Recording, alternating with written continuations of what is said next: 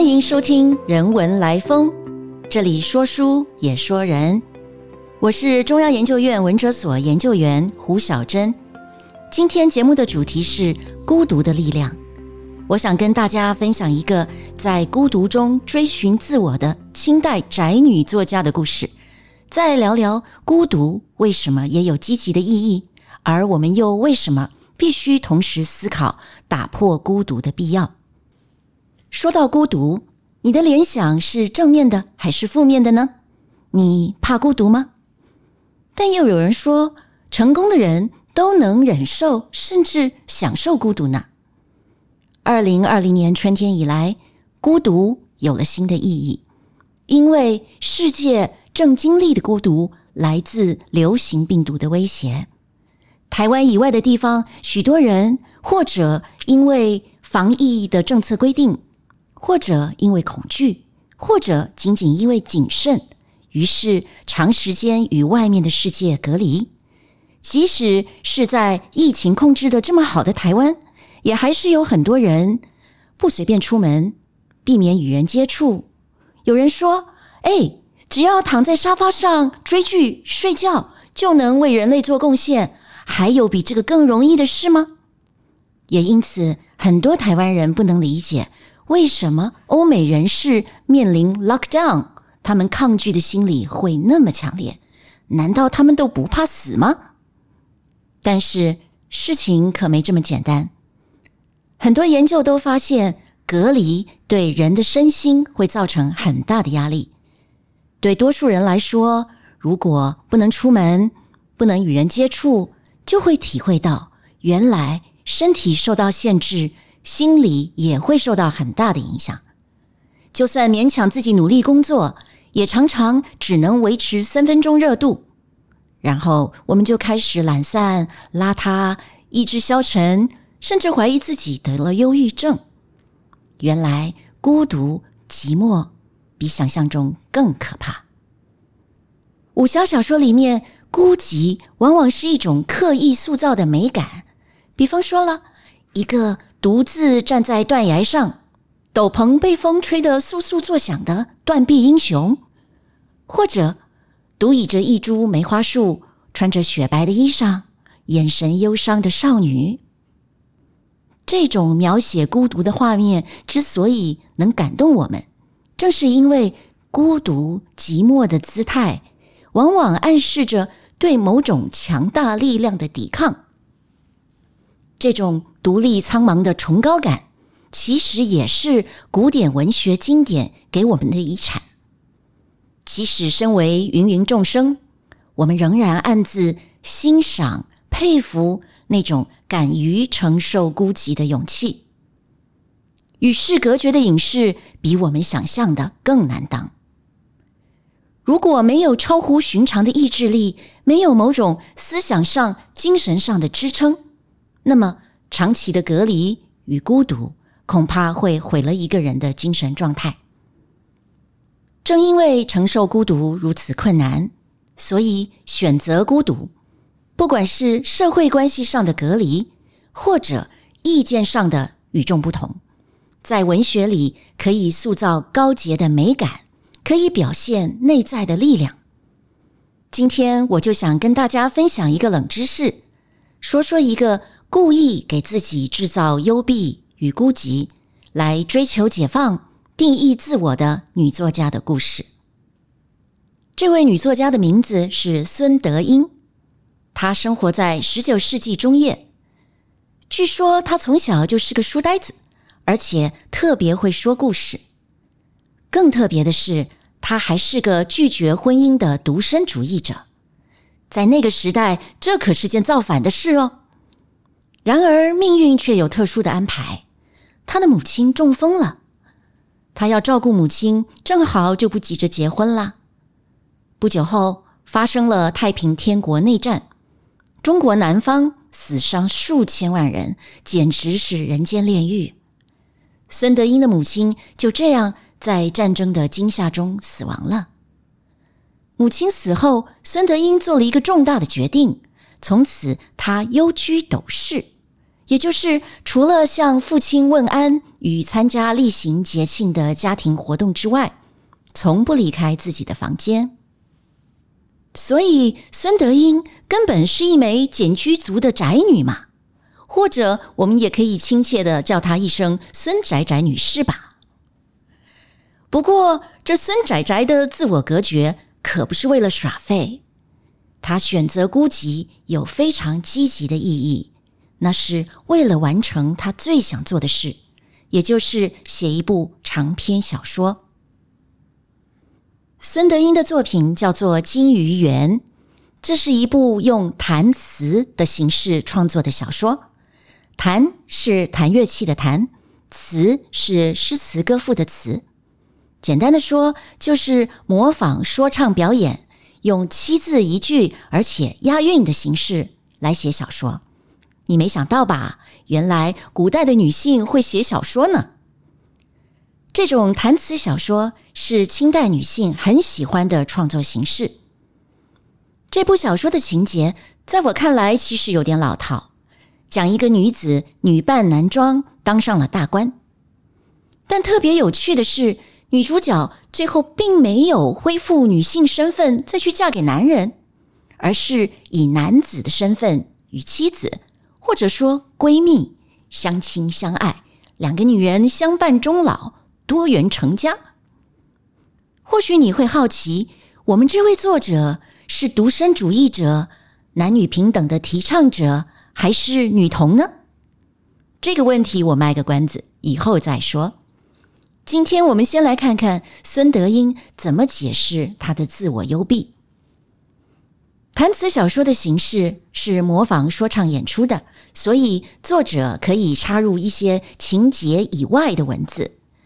而女性作者呢，或许正因为他们在现实中的存在感太低了，所以他们尤其喜欢在小说里趁机讲讲一些关于自己的事。弹词小说虽然不是白话文写的，但因为是模仿说唱表演，所以理解起来并不怎么困难。我们就先听听孙德英在小说开头是怎么说的。梦觉迷途智慧天，愿甘清净度余年。但能得无烦无恼无牵累，岂敢望登佛登仙登上天？万事不关心地静，闲捻彩笔作长篇。这段话的意思是：我从凡间俗世的梦中觉悟，找到了人生的智慧。因此，我自愿选择以清净的方式度过人生。我只希望这样能摆脱俗世的拖累，并不敢奢求成佛成仙。世间的万事都与我无关，不能打扰我的平静。在清闲中，我以一支彩笔撰写一个长篇故事。坚持独身的孙德英就这样得到了。深闺静处的自由，你没听错哦，这对他来说就是一种自由。不难想象，他不知道是经过了多少激烈的争取，才能得到家庭支持他不结婚的决定。甚至可以说，幽居斗室正是他争取自主权而必须付的代价。二十世纪初的英国女作家伍尔夫曾经说：“女性要从事创作，必须先有钱跟一个自己的房间。”孙德英何其幸运，她有家庭支持，生活无忧。她的斗室就是创作者最渴望的自己的房间。他为自己打造一个与世界疏离。与一般女性结婚生子的人生不一样的身份，并将这个身份与专心创作的形象结合起来。他的清闲，他的寂寞，就是他争取而来的可贵的自由。孙德英的人生志愿就是成为一个长篇小说作家，可以说他是一个十九世纪的 SOHO 族居家创作者。下面这段文字是他描写自己专心创作的模样，我们来听听看。从今静坐云窗下，写尽忠贞结义谈。也不管满院鸟啼春景丽，也不管一庭日照夏延长，也不管西风卷木吹黄叶，也不管北令出行散絮花。一日但持三寸管，长箫不断一炉香。虽非黄卷青灯至，亦有攒花剪彩难。今日一心功业后，何年何日告完章？这段话是说，作者每天在窗下认真写作，虽然窗外的庭院里景色随着四季变化，春天。鸟鸣花开，夏天炎热绵长，秋风吹开了门帘，卷起黄叶；冬天雪花纷飞，如同柳絮。这一切外在都无法动摇作者。他从白天写到半夜，就跟那些熬夜读书的学者一样用功。而写作的艺术呢，跟绣花、女工同样精致。最后，孙德英给自己的创作计划一个很大的期许。他说：“虽然不知道何时能完成，但我的创作是一项了不起的工作，是一种成就。我们可不要小看他的宣誓哦。中国传统女性的正当位置在于内，无论居住空间或工作分工，女性都属于内的范围。”在现代人看来，这种内外之分是对女性不公平的限制，必须打破。然而，对一个清代女性而言，她根本不可能挑战制度。面对社会文化牢不可破的内外之分，孙德英是以退为进，通过自我幽闭的极端手段而开拓一个私密的空间。他把身体的极度幽闭转化为心灵的无限奔驰。写作活动带来的自由快感与满足，足以令人置身另一个时空，超越有形的身体的限制。那个时代里，她真是一个懂得运用策略而实现梦想的先锋女性啊！不过，我们也不能过度美化这个故事。孙德英的幽闭虽然出于自己的选择与坚持，但没有家人支援就根本做不到。小说里也曾直接谈到这个问题，例如下面这三个对句：“怜之重义全出至，慈父天恩悯下情。”这两句是说兄弟与父亲成全了他的愿望。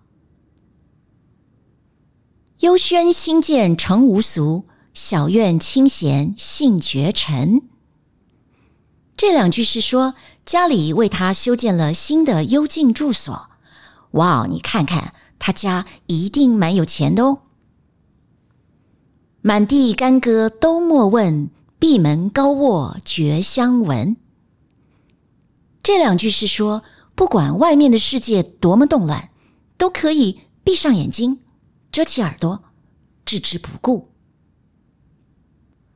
由此可见，作者有自知之明。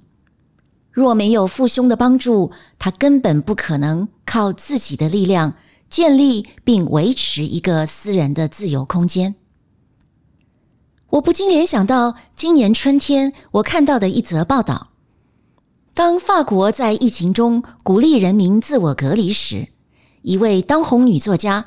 逃到乡下的别墅，但每天给巴黎的刊物写美美的感想文，结果她被乡民骂翻了。因为经济条件优越的她，在环境优美的乡间别墅自我隔离，天天描写遥远天际线升起的朝阳。这样的阶级差距，怎能不让困居城市、开窗也只能看到一线天的？一般大众愤愤不平呢？自我幽闭不能完全隔断外界的影响，孙德英只能闭门高卧来对应满地干戈，这也就是当事人的一种亡国感吧。我们要问他，怎么可能相信只要闭门高卧就可以应付动荡的世界呢？在小说中，事业成功的女主角预知了亡国的命运，所以决定隐居。这样的情节安排，对照作者本人对时代动乱的忧虑，应该不是偶然，却也更见证了“满地干戈都莫问”是多么无助的对策。现实环境中，女作家的孤独状态固然催化了跨越性别疆界的想象，但是。虚构故事里女主角在公众领域中的成就，反而残酷的凸显出作者在现实中的脆弱与无奈。身体的幽闭带来了悠闲、闷、无聊、疏离、孤独这些感受，而古代的女作家能把它转化为创作的动力。其实，十四世纪意大利的小说《十日谈》也正是描述为了躲避瘟疫，几个年轻人在自我隔离中不断讲故事的故事。疾病与死亡的威胁，无聊与孤独的压迫，反而刺激了文学与艺术的创作。对人类来说，讲故事正是一种生存的方式。那么，若我们碰到某种孤寂、封闭的状态，例如疫情时期的隔离，是不是也可以用积极的心态与方式去面对呢？但是，我们也看到闭门高卧的限制，因为这无法改变外在现实。如何在活动范围受到局限时，追求内在的创造与超越？又如何通过创造与行动，真正走入宽广的世界，并且改变我们生存的情境呢？这是值得我们一同思考的问题。我是中研院文哲所的研究员胡小珍，谢谢您的收听。如果喜欢我们的分享，邀请您按下订阅支持。若对节目内容有任何想法，欢迎 email 到听众信箱与我们交流，我们下次见。